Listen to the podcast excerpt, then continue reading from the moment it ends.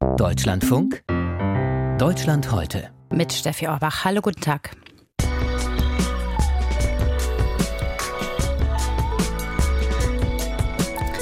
Gestern Abend, 21 Uhr in Hamburg, ein schwer bewaffneter Mann verschafft sich Zugang zu einem Gebäude der Zeugen Jehovas im Stadtteil Großborstel. Er erschießt sieben Menschen und verletzt acht weitere. Anschließend tötet er sich selbst. Bundeskanzler Scholz, früher ja erster Bürgermeister von Hamburg, hat den Opfern eben seine Anteilnahme ausgedrückt. Wir sind fassungslos angesichts dieser Gewalt. Meine Gedanken sind in den schweren Stunden bei den Opfern und ihren Angehörigen. Wir trauern um diejenigen, die so brutal aus dem Leben gerissen wurden. Was wissen wir über diese Tat, den Täter, die Hintergründe des Angriffs auf die Zeugen Jehovas in Hamburg? Das hören Sie gleich hier. Außerdem, die neuen Regeln zur Grundsteuer machen viele Menschen wütend. Für sie wird das Leben auch in diesem Punkt deutlich teurer. Unsere Landeskorrespondentin in Baden-Württemberg hat sich einen Fall angesehen, in dem es um mehrere tausend Euro geht. Und wer wird die Stadt Kassel regieren? Jemand von der SPD oder vielleicht jemand von der SPD? Auch eins unserer Themen gleich hier. Schön, dass Sie dabei sind.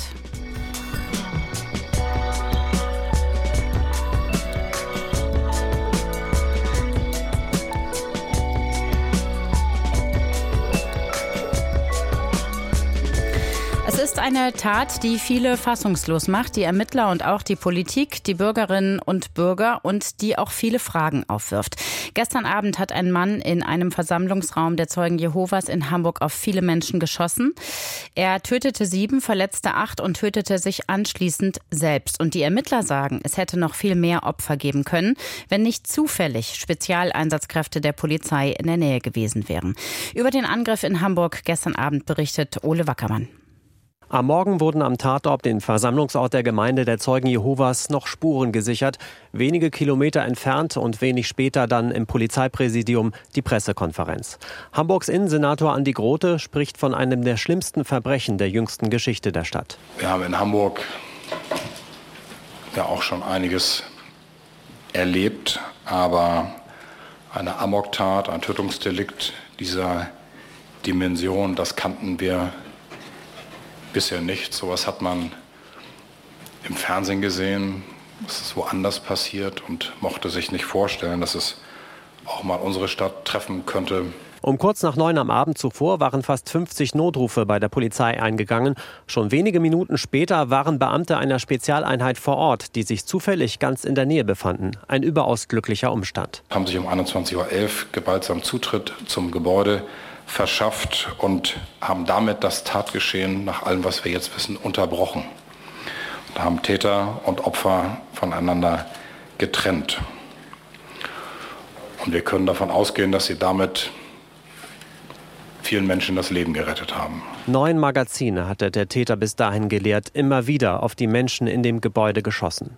Als die Polizisten dort eindrangen, spielten sich dramatische Szenen ab, sagt der Leiter der Schutzpolizei Matthias Tress. Beim Eindringen ins Gebäude nahmen die ersten Einsatzkräfte dieser USE-Unterstützungseinheit einen potenziellen Täter, so nahmen sie ihn wahr, eine Person, die vor ihnen flüchtete, war, wie diese Person in den ersten Stock lief, in den Augen der Polizeibeamten flüchtete, sodass ähm, die Polizeibeamten dann taktisch die weiteren Räumlichkeiten dieses Gebäudes betraten, feststellten, dass eine größere Zahl von Menschen sich in einem Saal befanden, Sie sahen bereits erste Menschen am Boden liegend. Sieben Menschen starben durch die Schüsse des Täters, vier Männer und zwei Frauen im Alter von 23 bis 66 Jahren.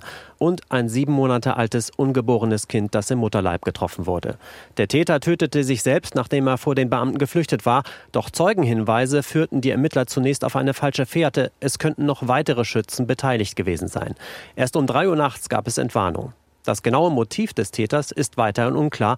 Aber die Identität ist geklärt, sagt Thomas Rathsoweit vom Staatsschutz. Dieser Amoklauf wurde von dem 35-jährigen deutschen Staatsangehörigen Philipp F. begangen. Er wurde ebenfalls tot in der Kirche der Zeugen Jehovas aufgefunden. Offensichtlich richtete er seine Waffe gegen sich selbst bei Eintreffen der Einsatzkräfte. Philipp F. hatte selbst den Zeugen Jehovas angehört. Die Tatwaffe besaß er als Sportschütze legal. Doch vor einigen Wochen gab es einen anonymen Hinweis an die Polizei, Philipp F. sei psychisch krank und habe eine besondere Wut gegen die Zeugen Jehovas. Auf den Hinweis hin gab es eine unangekündigte Kontrolle bei dem 35-Jährigen. Weil er sich dabei aber kooperativ verhielt und nichts Auffälliges festgestellt wurde, habe es keine weiteren rechtlichen Möglichkeiten gegeben, heißt es heute von der Polizei. Philipp F. blieb im Besitz der Tatwaffe. Über den Angriff auf eine Versammlung der Zeugen Jehovas gestern Abend in Hamburg war das Ole Wackermann. Sieben Menschen hat der Täter getötet und acht weitere verletzt.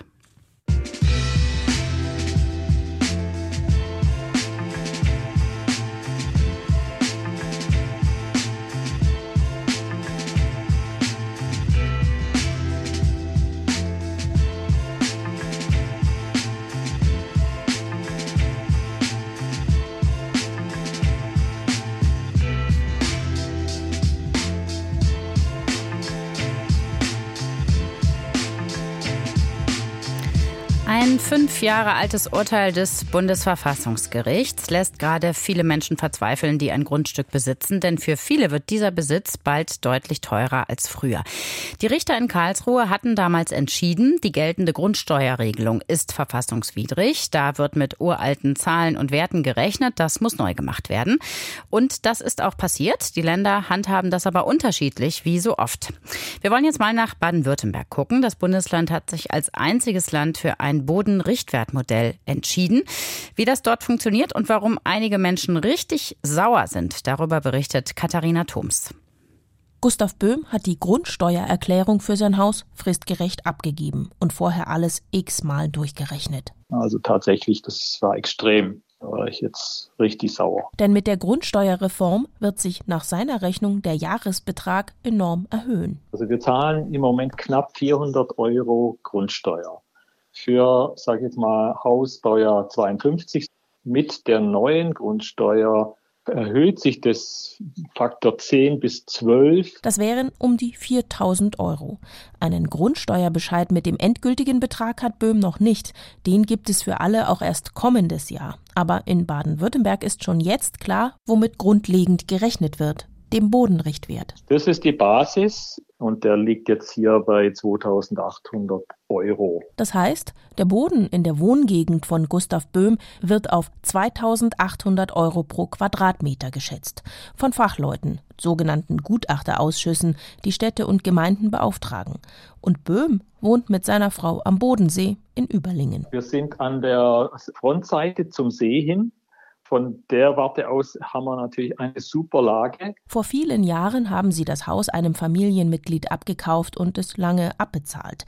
Der Bodenrichtwert einer Gegend wird unter anderem anhand der Verkäufe der letzten Jahre ermittelt und Seegrundstücke sind natürlich nicht billig. Es ist nicht fair. Wir haben ja keinerlei Gegenleistung, sage ich jetzt mal, von der Stadt oder so, die das gerechtfertigt, uns hier um den Faktor plötzlich hochzusetzen. So ähnlich argumentiert auch der Bund der Steuerzahler. Er klagt in Baden-Württemberg gegen das Grundsteuermodell.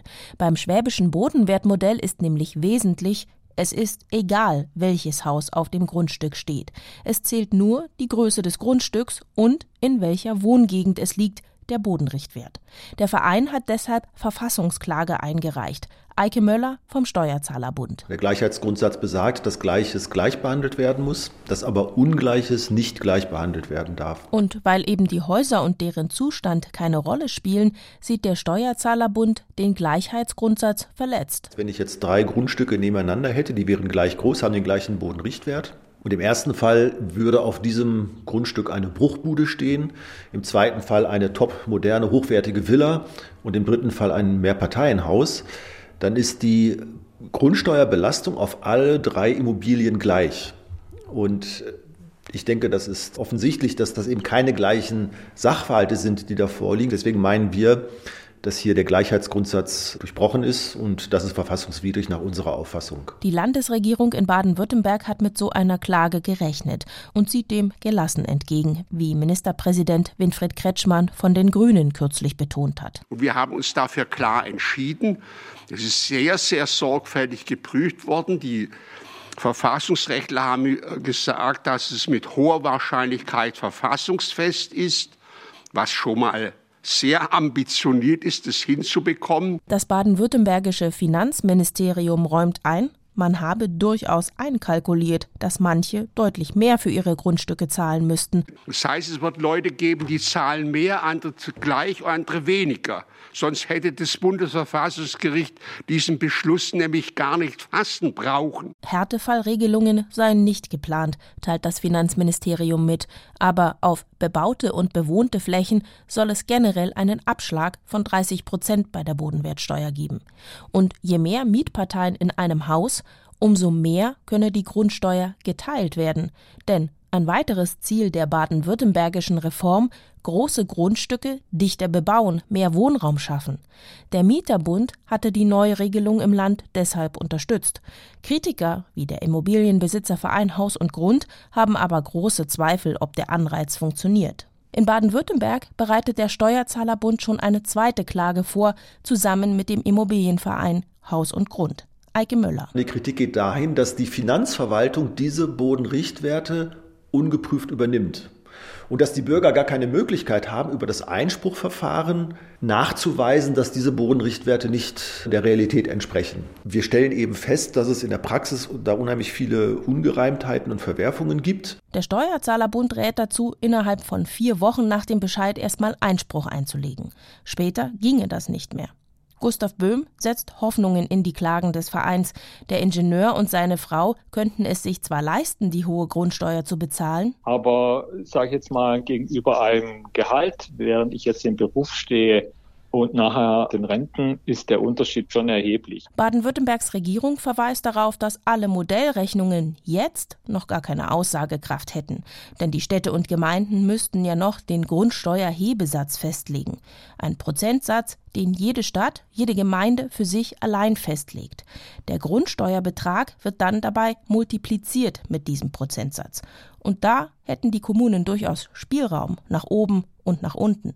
Festgelegt wird der Hebesatz aber erst kommendes Jahr. Gustav Böhm wird so oder so zu denen gehören, bei denen die Rechnung teurer ausfällt. Die neue Berechnung der Grundsteuer macht viele Grundstücksbesitzer wütend, unter anderem in Baden-Württemberg. Von dort hat berichtet Katharina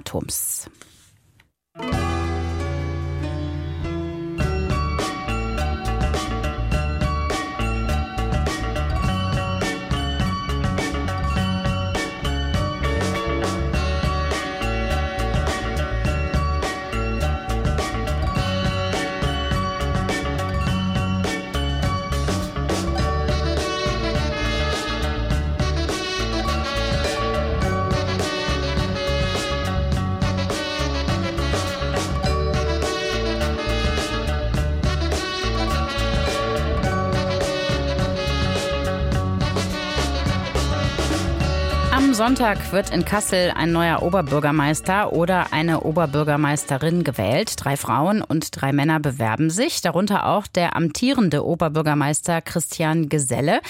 Eigentlich ein SPD-Mann, diesmal tritt er aber als Unabhängiger an. Es ist deshalb ordentlich Unruhe in der Stadt und auch in der SPD. Die schickt in Kassel eine andere Kandidatin jetzt ins Rennen. Unser Landeskorrespondent Ludger Fittgau mit den Hintergründen. Gisela Horstmann kann immer noch nicht so richtig fassen, was da mit der SPD in Kassel und vor allem mit dem bisherigen SPD-Oberbürgermeister Christian Geselle passiert ist. Die Verdi-Gewerkschaftssekretärin lebt seit 30 Jahren in Kassel und ist mit dem Oberbürgermeister in den vergangenen Jahren eigentlich immer gut klargekommen, sagt sie. Also ich bin im Grundsatz sehr zufrieden mit dem, was er gemacht hat.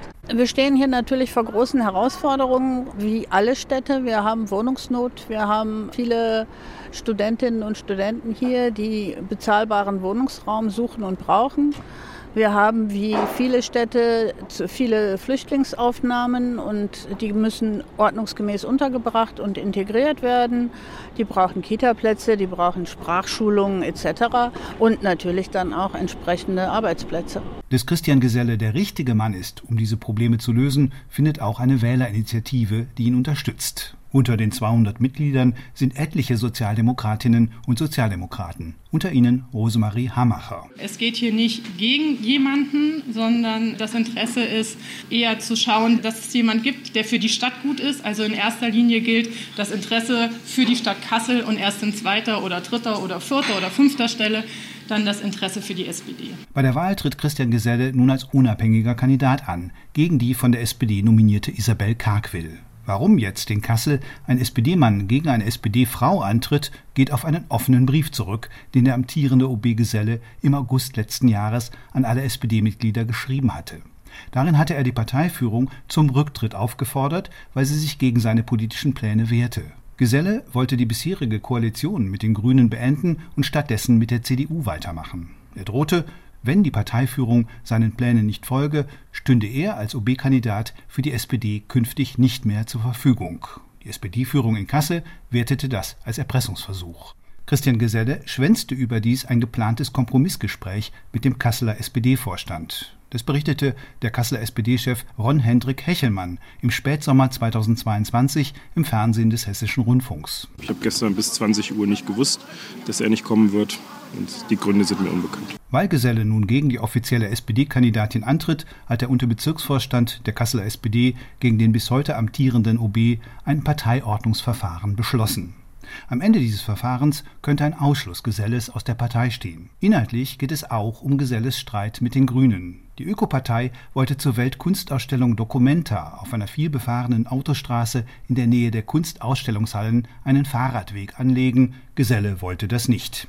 Etliche Kasslerinnen und Kasseler halten die Verkehrspolitik tatsächlich für ein zentrales Thema bei der Wahl am kommenden Sonntag. Ja, auch erstmal ein fahrradfreundlicheres Kassel, dass man nicht immer das Gefühl, irgendwie überfahren zu werden, äh, wenn man Fahrrad fährt. Neben der Verkehrspolitik war der Antisemitismusskandal bei der Documenta im vergangenen Jahr ebenfalls ein Thema, das den amtierenden OB Christian Geselle dünnhäutig werden ließ. Wenn er im vergangenen Jahr darauf von Journalisten angesprochen wurde, antwortete er bisweilen gar nicht. Oder auch so. Ich gebe keine Interviews zur Dokumenta. Wir sind hier heute beim Tennis. Dankeschön. Er wird an dieser Stelle halt auch angegriffen. Ich habe jetzt gestern in der Zeitung gelesen, was ein Expertengremium schreibt. Sagt die Kasseler Verdi-Gewerkschaftssekretärin Gisela Horstmann. Das Expertengremium gibt dem Dokumente-Aufsichtsrat und damit dessen Vorsitzenden Christian Geselle eine Mitverantwortung für den Skandal. Ich glaube, dass die Stadt auch dadurch nachhaltig beschädigt wurde. Also es gibt hier viele Rechte, ja, gar keine Frage. Also wir haben einen Regierungspräsidenten, der ermordet wurde. Da bin ich die Letzte, die das abstreitet. Aber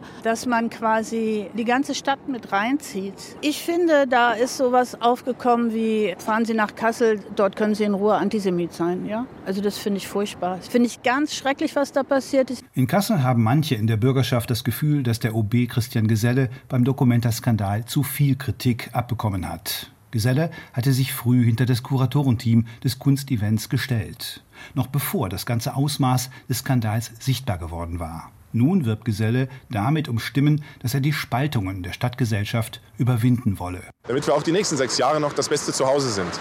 Zukunft mit Zuversicht, Wandel mit Sicherheit und Wohlfühlen miteinander. Das sind meine drei Ideen, in denen ich die nächsten sechs Jahre auch weiterhin Oberbürgermeister unserer Heimatstadt Kassel sein möchte. Die Initiative 6. April in Kassel, die sich um die Opfer rassistischer und antisemitischer Gewalt in der Region kümmert und jedes Jahr am 6. April an den Tag erinnert, an dem in Kassel Halit Yozgat 2006 vom NSU ermordet wurde, hat nun alle sechs OB-Kandidatinnen und Kandidaten angeschrieben. Die Initiative möchte wissen, was sie in ihrem künftigen Amt tun wollen, um angemessen an die rechtsextremistischen Taten in Kassel zu erinnern. Christian Geselle sei der Einzige gewesen, der nicht geantwortet habe, sagt ein Sprecher der Initiative.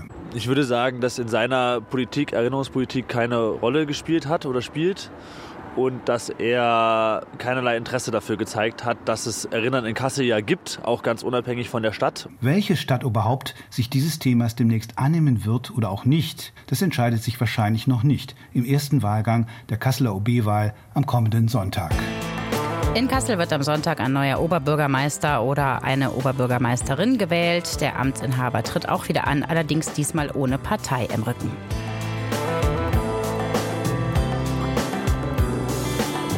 Das war Deutschland heute am Freitag. Ich bin Steffi Orbach. Schönen Nachmittag.